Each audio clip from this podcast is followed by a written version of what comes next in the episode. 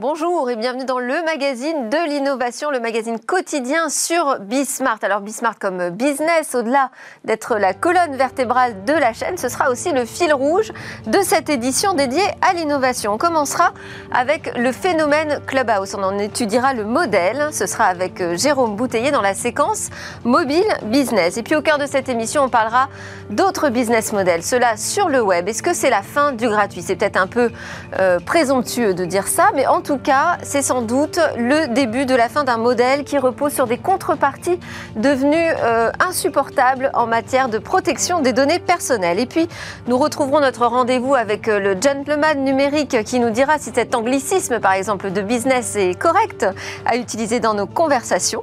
Et on conclura par une première mondiale dans l'ophtalmologie, la création d'une cornée totalement synthétique qui peut rendre la vue à des patients atteints de cécité. Mais tout de suite, donc place au mobile business.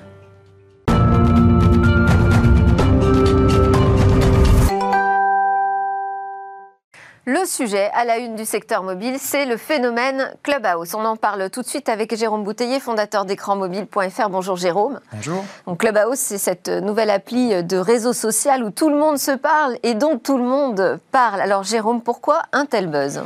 Alors Delphine, j'ai vu que vous aviez profité hein, de vos vacances hein, pour rejoindre euh, cette application hein, Clubhouse, lancée il y a à peine un an, en avril 2020, par euh, Paul Davidson et, Rohan Sess, et qui permet effectivement de converser vocalement entre différentes personnes alors pour l'instant, elle est limitée à l'iPhone, elle fonctionne uniquement sur invitation. Et pourtant elle rencontre un immense succès, hein, notamment auprès des, entrepreneurs, puisqu'ils peuvent euh, depuis quelques semaines écouter des grandes personnalités du numérique, hein, telles que euh, Elon Musk, hein, le patron de Tesla, Mark Zuckerberg, le patron de, Facebook, ou il y a à peine quelques jours en France, Xavier Niel, le, patron de, Free, et ils peuvent du coup échanger directement avec euh, certains des auditeurs.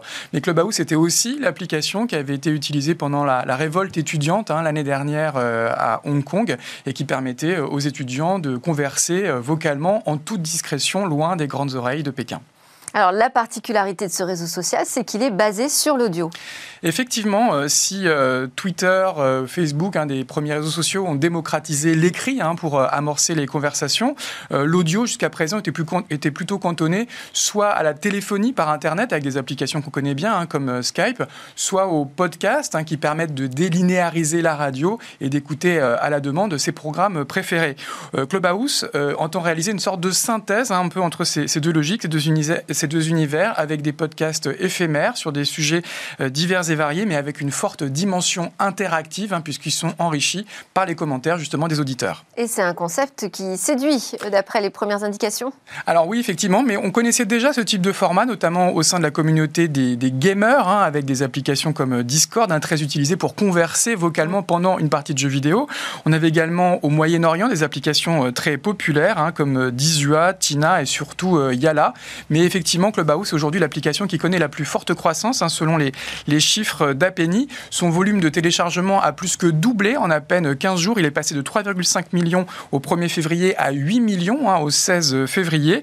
Alors, il est encore peu connu en France. On estime qu'il y a à peu près 50 000 personnes qui sont euh, connectées et l'application a atteint le modeste 51e rang euh, sur euh, l'App Store en France. Mais par contre, c'est l'application numéro 1 sur le segment des réseaux sociaux de nombreux pays. elle est même au niveau mondial numéro 3, juste derrière des poids lourds hein, comme Facebook et comme WhatsApp. Et ça pousse derrière certains grands noms des réseaux sociaux comme Twitter à réagir, puisque Twitter a récemment racheté l'application Breaker afin de permettre justement à ses utilisateurs d'avoir des tweets audio alors, je disais que ce serait le fil rouge de cette émission, la question du business. Est-ce que l'audio représente un potentiel business intéressant? Alors, apparemment, oui, puisque euh, l'application Yala, par exemple, au Moyen-Orient, génère déjà plus de 100 millions de dollars avec euh, ses conversations audio premium. Il faut payer pour écouter.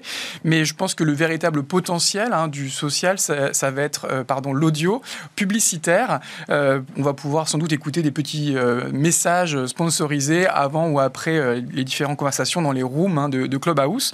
Et juste pour vous donner un élément de contexte, les chiffres du syndicat des régies Internet en France estiment que le marché de la publicité audio pèse 27 millions d'euros en 2020. Alors c'est encore modeste, c'est à peine 0,4% du total, mais par contre c'est le segment qui affiche la plus forte croissance avec 95% de croissance annuelle. Bon, bah, je propose qu'on continue notre conversation sur Clubhouse, Jérôme. Eh bien, pourquoi pas Delphine, puisqu'on est tous les deux euh, inscrits. Mais pour nous écouter, effectivement, il faudra que euh, les utilisateurs aient un iPhone et une invitation. Et d'ailleurs, ça sera le grand défi hein, de Clubhouse dans les prochains mois. Ça sera de réussir euh, l'ouverture au grand public. Il faudra également réussir la monétisation. Et peut-être que Clubhouse sera à la radio, ce que YouTube est à la télé. Et en cette année, on va fêter les, les 80 ans du Talkie Walkie. c'est aussi l'occasion de réhabiliter un petit peu l'audio et notamment la voix, un format format euh, très chaleureux, très humain, plein de nuances, qui est sans doute plus apprécié en ces temps de pandémie et de distanciation sociale. Alors, on va passer à d'autres news, euh, notamment avec euh, l'ARCEP qui attribue une fréquence à Starlink. Oui, on rappelle hein, que l'ARCEP, c'est l'autorité de régulation hein, du secteur des, télécommunications en France. Et euh, ils viennent d'attribuer une autorisation d'utilisation des fréquences radioélectriques à Starlink. Hein. et Starlink, on le rappelle, c'est la dernière société du milliardaire Elon Musk dont on parlait à l'instant. Et son ambition, c'est de proposer un accès Internet par satellite avec une flotte de milliers de satellites en orbite basse partout dans le monde. Et avec cette fréquence, on peut du coup euh, anticiper l'ouverture très prochaine hein, de Starlink euh, au marché français, ce qui permettrait du coup de couvrir l'intégralité du territoire et de faire disparaître définitivement les fameuses zones blanches hein, qui posent parfois problème dans certaines régions très, très rurales ou euh, à la montagne. Autre info dans ce secteur, TikTok qui met le cap sur le e-commerce avec Shopify. Oui, alors TikTok et Shopify avaient déjà annoncé à l'automne dernier un, premier accord, mais c'était limité aux États-Unis. Et aujourd'hui, ils l'étendent dans plusieurs pays, notamment en France. Alors concrètement, euh, Shopify, c'est un CMS, hein, c'est un outil qui va permettre aux marchands hein, de créer leur site e-commerce. Et dans le back-office du CMS de Shopify, les marchands vont pouvoir accéder à l'application TikTok for Business, créer très facilement des publicités respectant les templates de, de TikTok et bénéficieront également d'un système de pixels euh, de tracking pour mesurer l'efficacité de leur campagne. On termine avec le Mobile World Congress, qui est la grand-messe euh, du téléphone, euh, qui ouvre à Shanghai à Shanghai, eh effectivement, parce qu'à cause de la pandémie, le Mobile World Congress, qui normalement a lieu à Barcelone, hein, en Espagne, euh, a été décalé au mois de juin.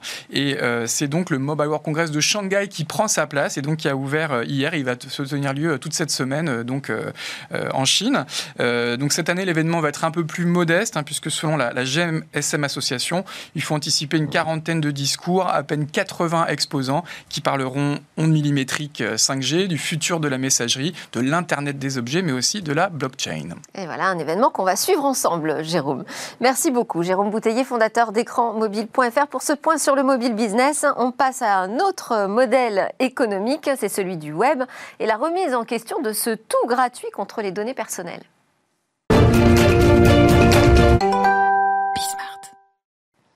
Alors on va parler de nouveaux business models du gratuit. On va voir si c'est le début de la fin d'un web où ce gratuit a régné en maître en engloutissant en contrepartie nos données personnelles jusqu'aux plus sensibles. On en parle avec Virginie Févet, fondatrice directrice générale de l'école de formation digitale Startac et autrice du livre Stratégie e-marketing. On en parle également avec Alain Staron, disrupteur opérationnel, auteur de Autodisruption et CEO de l'agence de co-développement Amborella. Également en visio avec nous Christophe Bosquet, président de l'agence conseil en acquisition digitale Effinity. Voilà, on a des professionnels du marketing sur ce plateau. Alors Virginie, vous, vous avez fondé, créé plusieurs euh, entreprises, dont certaines étaient basées sur un modèle 100% euh, gratuit avec euh, sans doute, j'imagine, vous nous le direz, hein, un modèle publicitaire et donc du traçage, des cookies, de la du suivi, en tout cas euh, des surfs des internautes. On peut parler euh, notamment de Leslie qui a démarré par un moteur de recherche gratuit d'activité. Est-ce que aujourd'hui vous pressentez que ces modèles qui ont fortement fonctionné sont un peu mis en danger? C'est sûr qu'ils sont mis en danger puisque de toute manière les lois ont évolué. la loi, enfin RGPD a fait que de toute manière aujourd'hui avec le consentement, avec avec toutes les contraintes qu'il y a, la data n'a plus n'a plus un si bel avenir. Il faut, faut, se remettre en question. Je pense que ce sont des modèles qui vont évoluer. En revanche, le gratuit a aussi fait perdre de la valeur à certaines choses. Et c'est compliqué de revenir avec. Euh, on l'a vu sur certains marchés, comme la musique hein, aussi, où finalement. Euh, euh, ça a modifié vraiment.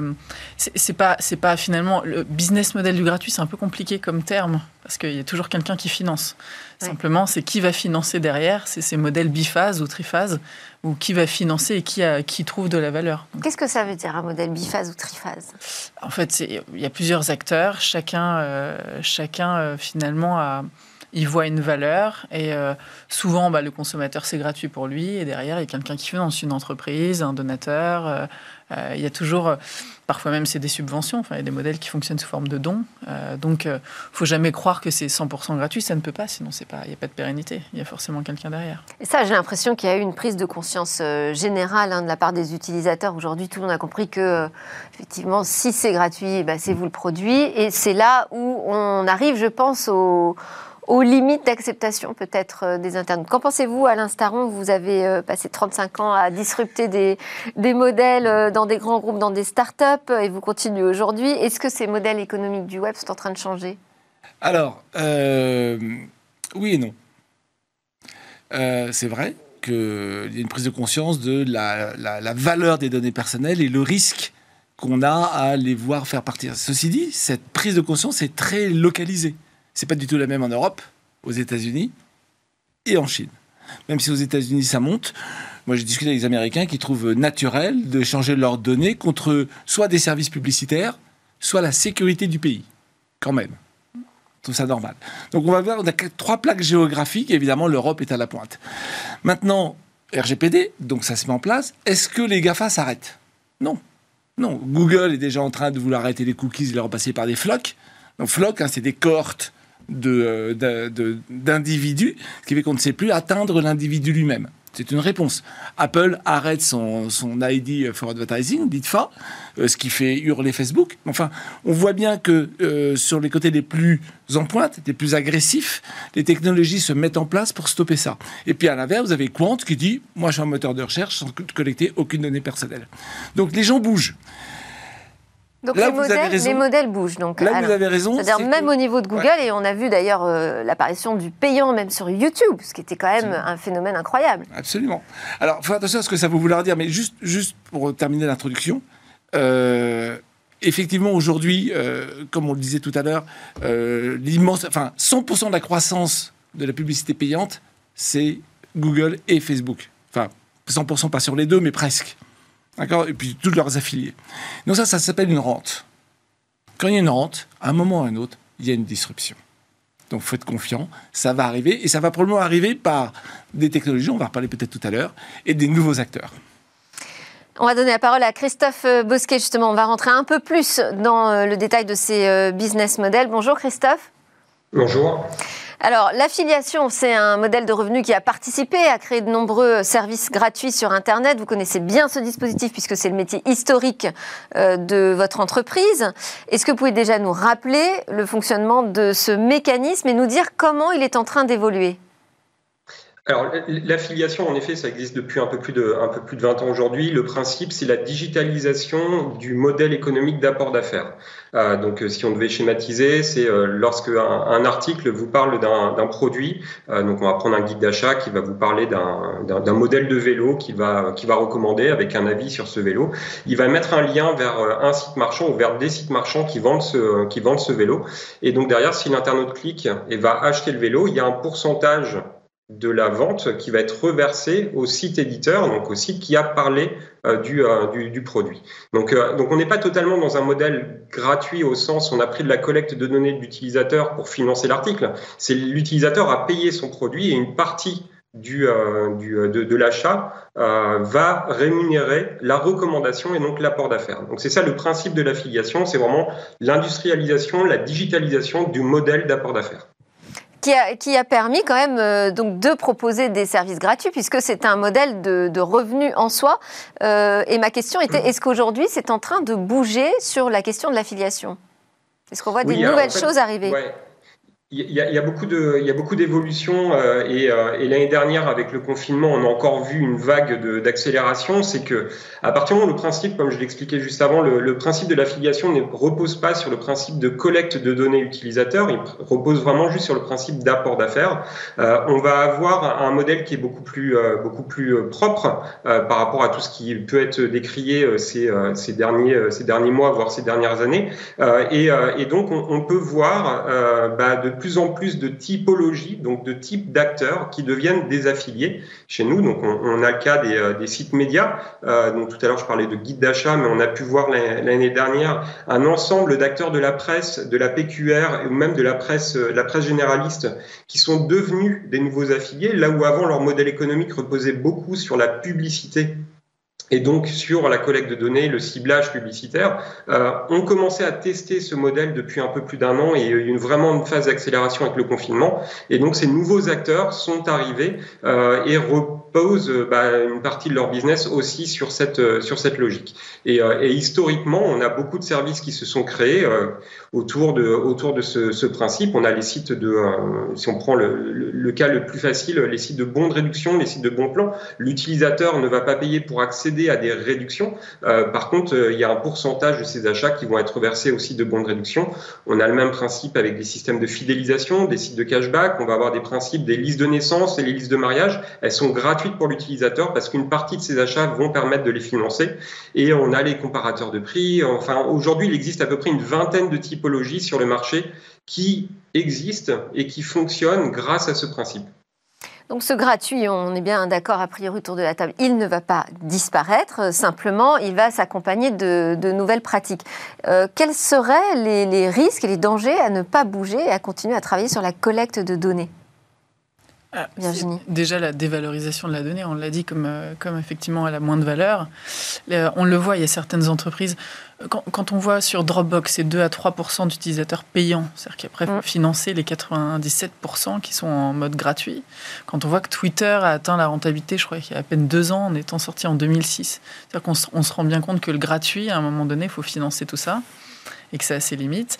Et, quand est-ce qu'on arrive aussi à switcher vers du payant? Est-ce qu'on y arrive? Parce que parfois, on a créé des habitudes, on a, on a habitué l'utilisateur à, n'avoir rien à payer. Puis après, tout à l'heure, il y avait un sujet sur euh, est-ce qu'on est prêt en France ou pas à sacrifier. Euh, euh, on n'arrête pas de sensibiliser les gens, en revanche, sur le fait que partager ses données sur Facebook, c'est euh, en cas de divorce une preuve, c'est euh, une preuve pour l'employeur, c'est euh, partager toutes ces données pour la pub, c'est des risques de partout. Et ça n'empêche qu'à chaque fois qu'il y a eu des sondages, à chaque fois qu'il y a eu des tentatives de réseaux sociaux payants qui sont arrivés en disant même pour 10 euros par mois, personne n'est prêt à payer pour cet usage. Donc après, où est-ce que ça va se situer? Est-ce qu'il y a un autre, une, autre, une autre source de valeur qui va être créée derrière? Je ne sais pas, mais je pense qu'il va La question se pose, on parlait en introduction du nouveau réseau social audio Clubhouse, la question se pose de son euh, modèle. Hein. On mm. évoque euh, un lancement, parce que pour l'instant c'est quand même une version bêta, euh, un lancement qui pourrait proposer des fonctionnalités payantes. Donc peut-être que les gens commencent à être prêts à payer. Sur la question de qui paye, ça aussi c'est en train de bouger. Ce que nous dit Christophe Bosquet, c'est finalement on a des nouveaux acteurs qui entrent dans l'affiliation. C'est-à-dire ça, de nouveaux acteurs vont payer pour le gratuit? En fait, ça revient à la publicité, plus ou moins. On achète de l'audience, on cherche à être visible, on cherche à être vu, donc on veut, on veut forcément, on va payer pour ça. Donc c'est la publicité qui existe depuis la nuit des temps quand même. Donc ça, ça ne va pas s'arrêter. Ce qui va s'arrêter, c'est la finesse à laquelle on atteint les gens dans la mesure où on peut, les, on peut faire des intrusions. Je suis d'accord, hein, euh, euh, Facebook reste malgré tout, euh, et les gens n'en veulent, pas autre chose que, que, quelque chose de gratuit. Donc la loi la réglementation va limiter, hein, c'est RGPD, et c'est ce que je viens de citer sur Google et sur Apple. Facebook va probablement trouver des solutions. J'ai regardé, enfin, le modèle de Facebook, hein, c'est. Euh, on prend le chiffre d'affaires, on divise par le nombre d'abonnés, ça fait 20 euros par an. Mais si on fait la règle des 80-20, on dit il y a 20% des abonnés, des utilisateurs de Facebook qui génèrent 80% du chiffre.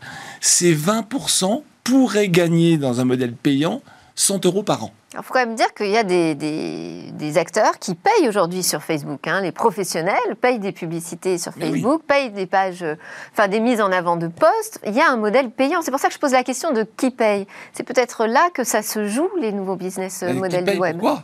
Qui paye pourquoi? C'est-à-dire que l'annonceur qui paye sur Facebook, euh, pour tous ceux qui ont fait la pub sur Facebook, ils achètent euh, euh, des profils extrêmement précis je veux euh, des habitants entre 30 et 35 ans euh, de sexe féminin qui habitent euh, à Paris, 4e arrondissement. Voilà.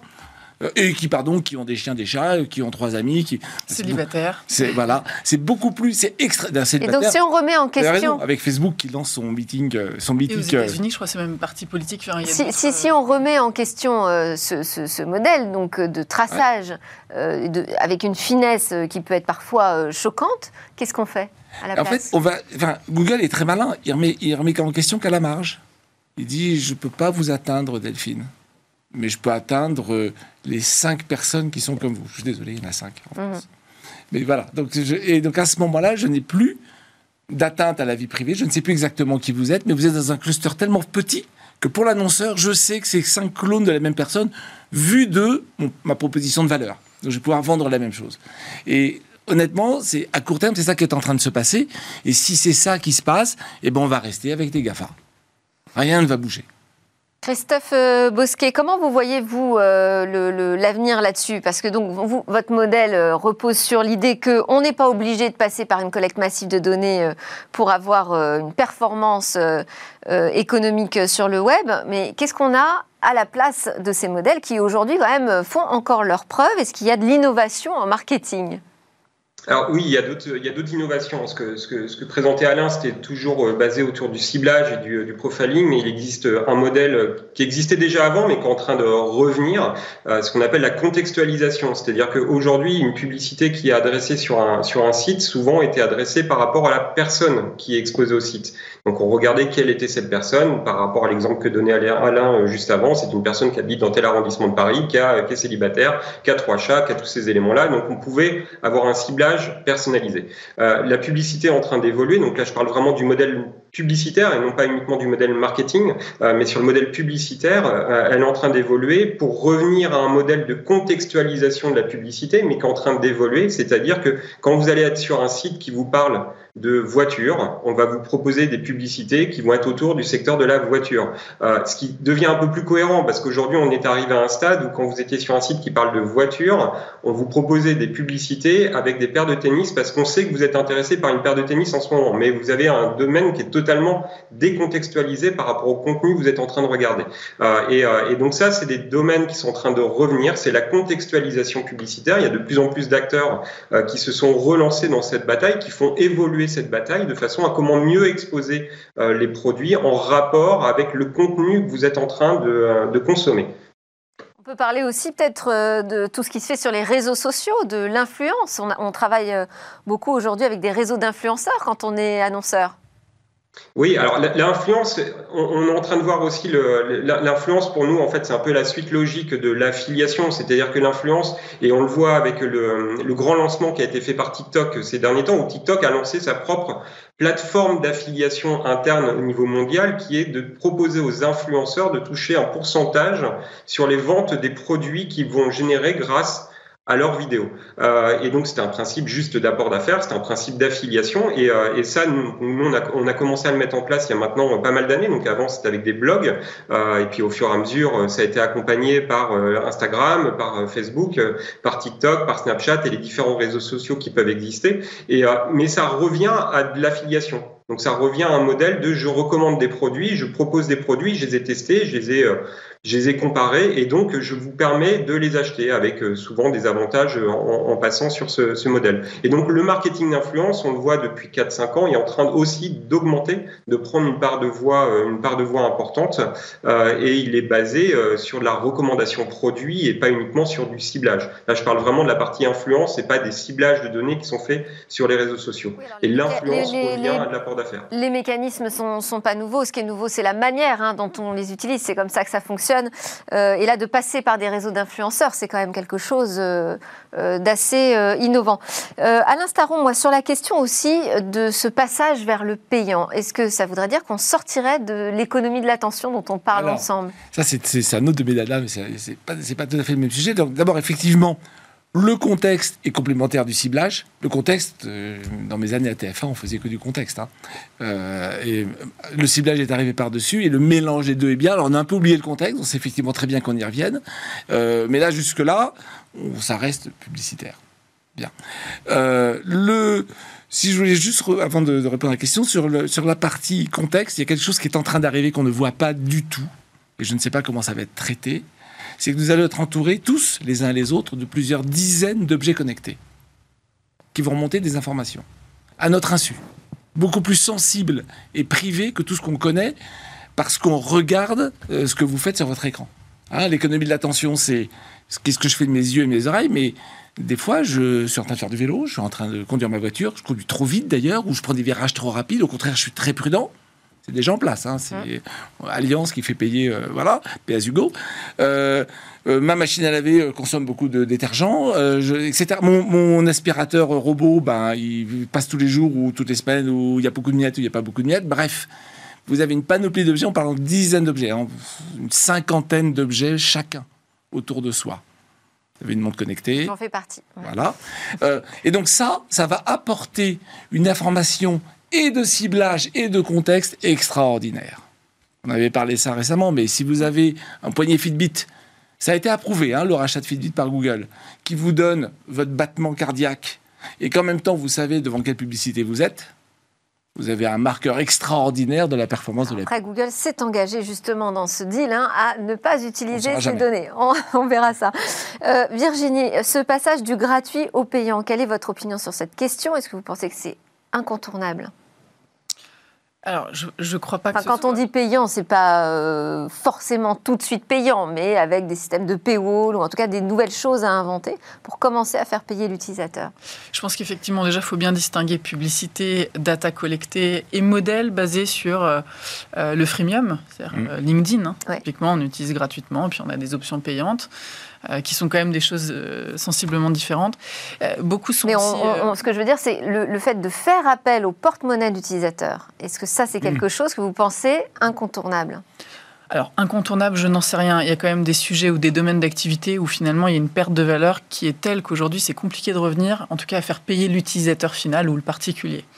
Euh, en revanche, euh, je pense qu'on peut recréer de la valeur. Il y a toujours une place, c'est cyclique hein, de toute manière, il y a toujours une place pour des acteurs avec des positionnements différents et parfois des positionnements très clivants aussi. Hein. Un nouvel acteur qui pourrait dire Quant avait fait le pari de dire moi je m'oppose à cette euh, gestion des données, voilà, etc. Alors, est-ce que c'est un pari gagnant ou pas? Je, n'en sais rien. Et, c'est un ensemble de variables. On ne peut pas dire que c'est juste le business model qui va être gagnant ou pas.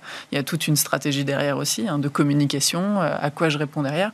En revanche, euh, il, y a, un livre qui est euh, très intéressant aussi sur cette approche, qui est de dire on, pénètre par du gratuit, on fait évoluer par du payant. C'est le modèle Hook. Enfin, je ne sais pas si vous avez hmm. lu ce livre, Hook, mais, mais qui, est, qui, est, qui est intéressant puisqu'on crée de l'habitude, on s'ancre dans le, dans le quotidien des utilisateurs. Et une fois qu'il est vraiment, vraiment habitué, ça y est, on on intègre le payant. c'est Google.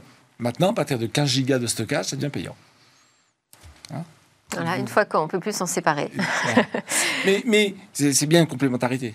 Gratuit pour la base et payant pour le freemium. Des modèles hybrides, quoi. Oui, c'est Dropbox, c'est LinkedIn. Et encore qu'il y a des startups, j'ai échangé avec des startups euh, assez successful en ce, moment qui m'expliquaient que quand elles se sont lancées, elles ont lancé sur du gratuit.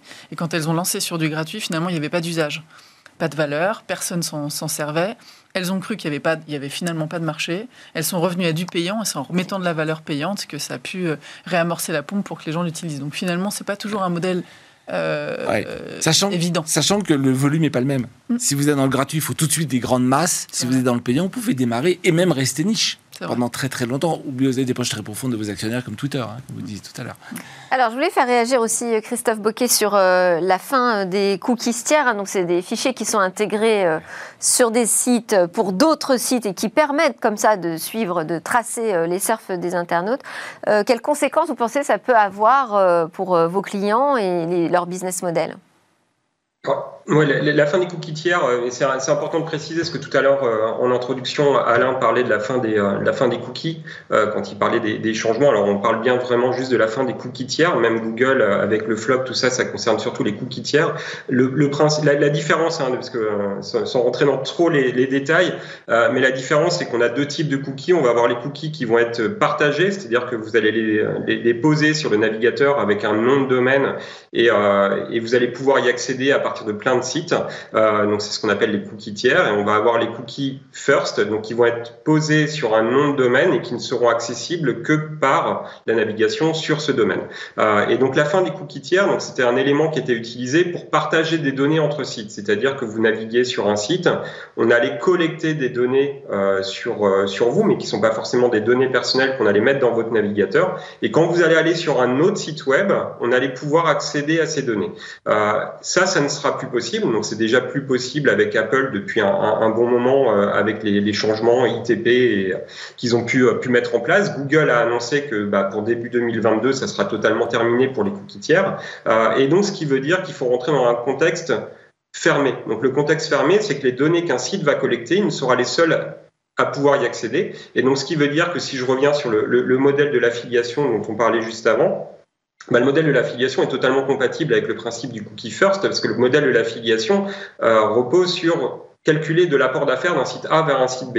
Et après, derrière, il n'y a pas de partage de données ou d'exploitation de, de, des données vers, sur d'autres sites. Euh, donc, ce qui veut dire que le modèle de l'affiliation est totalement en règle avec ça. Par contre, si on commence à rentrer dans du ciblage publicitaire, là, par contre, ça devient plus, euh, plus compliqué. Falloir... Donc, c'est là où il y a un vrai, euh, ouais. vrai changement. Et il va falloir euh, accompagner pas mal de boîtes, j'imagine, euh, ouais, sur ouais, cette question. c'est un des gros enjeux. Ouais. Alain Staron?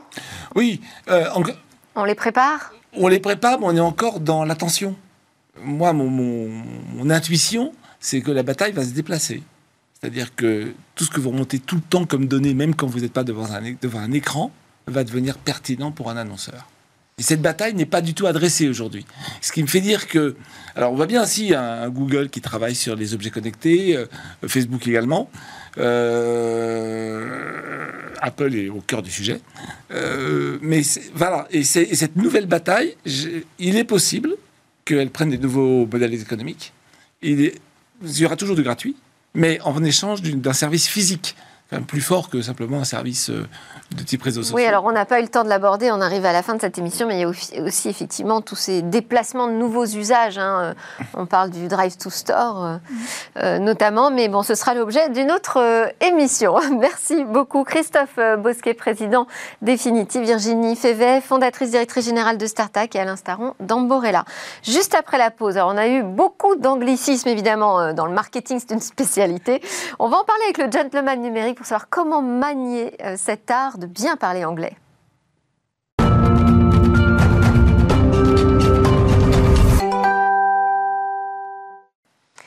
Et vous êtes euh, de retour sur le plateau de Smart Tech pour la suite et notre rendez-vous avec Frédéric euh, Rebet, aspirant gentleman. En tout cas, c'est le titre de votre ouvrage.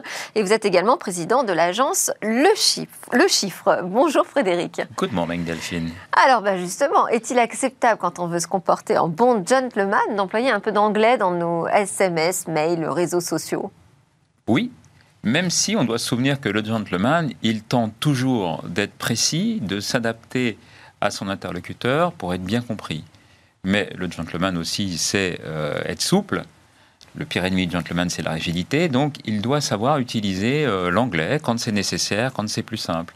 Par exemple, euh, si on utilise le mot à la place de un rendez-vous téléphonique, j'ai un call, c'est accepté, tout le monde comprend. Voilà.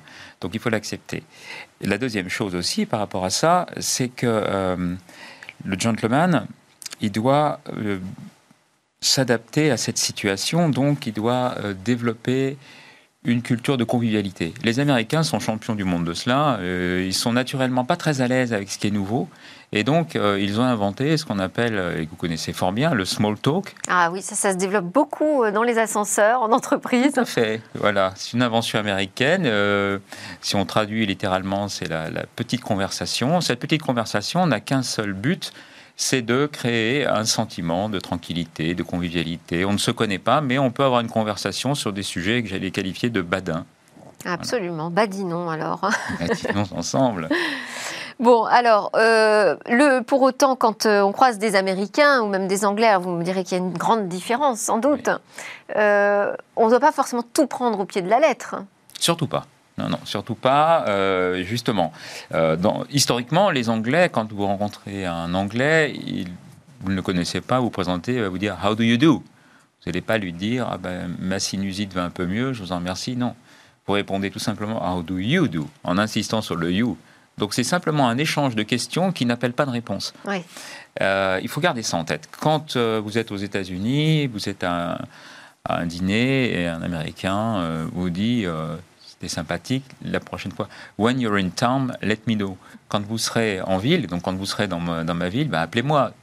Nous, on sous-entend, il va m'inviter à dîner, on va prendre un café. Non, surtout pas. Il ne se passera rien. Vous pouvez toujours essayer de l'appeler, il ne se passera rien. Donc, il faut accepter ça pour ne pas en prendre ombrage. Bon, c'est très dommage. hein. Alors, est-ce que vous avez quelques exemples justement d'incompréhension ou de malentendus? Alors, euh, il y a des, des- des- dans une conversation, dans un échange, euh, puisqu'on est aussi dans le monde numérique euh, par mail ou par, euh, par SMS, euh, je vous propose un petit jeu. Je vais vous donner quelques phrases euh, anglaises ou américaines, euh, et puis vous allez dire ce que vous comprenez. Je vais faire la traduction, et ensuite je vous dirai quelle est l'intention derrière. Vous allez voir, c'est assez euh, brutal Je m'occupe de la traduction. C'est bon, je suis fluent aujourd'hui. Donc on dit I hear what you say. Je- je- J'entends ce que vous dites. Moi, je comprends. euh, J'ai bien, bien compris euh, ce que tu as dit. Voilà. Et en réalité, ce qui est derrière, le sens caché, c'est euh, je ne suis pas du tout d'accord avec vous. Bah, je n'ai pas envie d'en parler plus avant. Très bien. Ça commence bien. Si on vous dit with my greatest respect, avec mon plus grand respect, Eh ben, c'est ce que je comprends, avec mon plus grand respect. Très bien. Et en réalité, ça veut dire euh, parce que je ne suis pas du tout d'accord avec vous. Vous êtes un idiot même. Ça va même jusque là. Une troisième. euh, Laissez-moi traduire. hein. Oui. Alors, very interesting.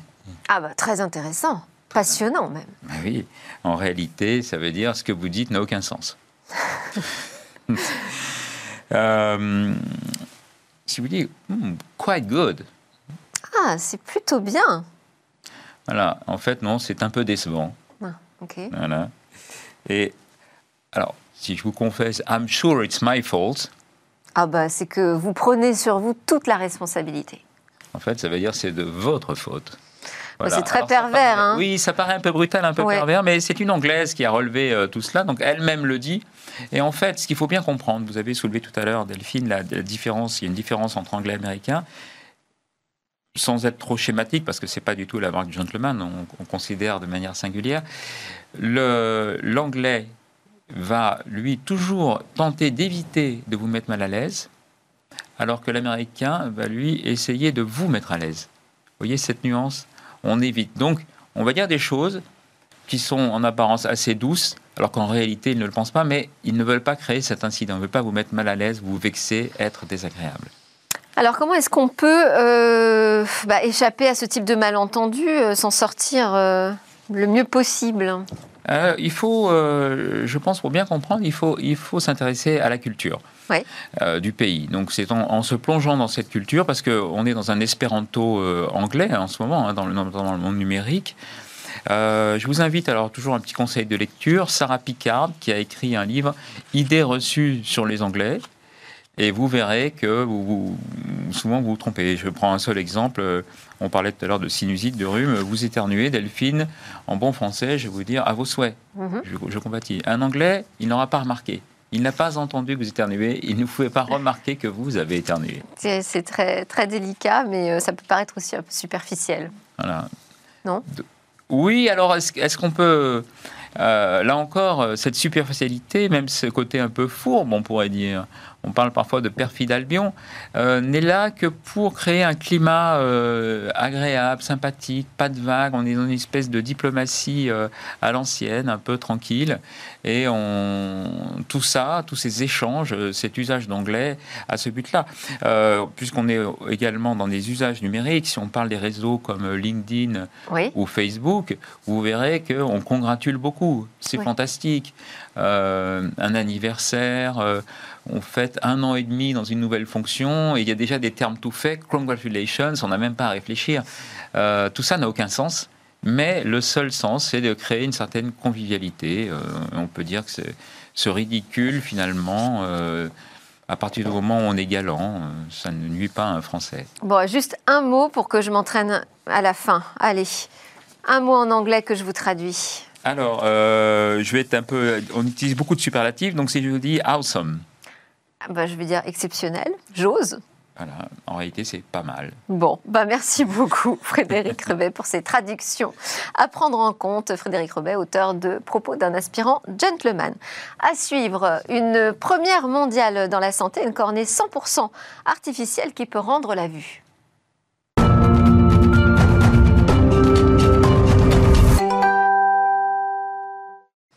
À quoi ressemblera demain Alors Cécilia, bonjour. Bonjour. La promesse que vous nous faites aujourd'hui est assez énorme. hein. Vous nous dites demain la technologie pourra rendre la vue. Oui, il y a quelques semaines, un homme de 78 ans a retrouvé la vue grâce à l'implantation d'une cornée artificielle. En fait, c'est une première mondiale, vous l'avez dit en introduction, que l'on doit à une start-up israélienne, Cornit Vision, qui est spécialisée dans les implants biomimétiques. Et donc cet implant, baptisé Capro, contrairement à ce qui existe déjà aujourd'hui, il est 100% synthétique, 100% artificiel. Alors petit rappel, la cornée, c'est la partie transparente qui recouvre l'iris sur notre œil. Euh, quand elle est endommagée, eh bien ça entraîne une véritable cécité. Aujourd'hui, pour y remédier, euh, il y a des dons, une greffe d'organes, une greffe de cornée. Le problème, c'est que c'est très rare. Euh, la greffe de cornée, ça représente une cornée pour 70 patients seulement dans le monde. Donc c'est très compliqué d'avoir un don. Et puis en plus de ça, eh bien l'opération est complexe, le rétablissement est long. Bref, il y avait vraiment besoin aujourd'hui de moderniser les solutions. Quand on dit artificiel, de quoi est composé l'implant? Alors, il est fait fabriqué pardon, à partir euh, de matériaux biocompatibles qui imitent en fait précisément la microstructure de la matrice extracellulaire humaine, autrement dit, eh bien ici, qui imite la chair euh, de l'œil et du visage. Alors, si il l'imite, c'est pour pouvoir mieux s'y intégrer euh, progressivement jusqu'à fusionner les tissus humains et les tissus biocompatibles. Et grâce à ça, eh bien, le patient dont je vous ai parlé en introduction a retrouvé la vue dès qu'on a retiré le bandage de ses yeux. Il a pu reconnaître ses proches et lire tout de suite des chiffres au tableau, réaliser des tests. Alors expliquez-nous le procédé. Alors le procédé, vous allez le voir, hein, le suivre sur les images. C'est une solution très rapide à poser en réalité. L'implant va être placé sous la conjonctive. C'est une espèce de poche qui protège, qui sépare l'œil du visage. Le chirurgien va utiliser un repère parce qu'il y a tout un kit fourni, un repère pour euh, placer au bon endroit euh, l'implant. Ensuite, il va poser des sutures. Et après ça, eh bien, il va euh, couper, découper la, la cornée qui sera euh, endommagée. Et ensuite, il va faire glisser l'implant sur notre œil, pile à l'endroit où on a supprimé un bout de cornée, pour venir le remplacer et se poser dessus un peu comme une lentille. C'est ce que vous voyez sur les images finalement. Et donc là, on va refermer la conjonctive et hop, le tour est joué avec deux sutures seulement. Euh, ensuite, eh bien, ces biomatériaux utilisés, euh, selon l'entreprise, vont permettre un rapide, euh, rapide rétablissement. D'ailleurs, pour l'instant, les nouvelles sont assez bonnes pour notre premier patient. Super. Et pourquoi est prévue la commercialisation?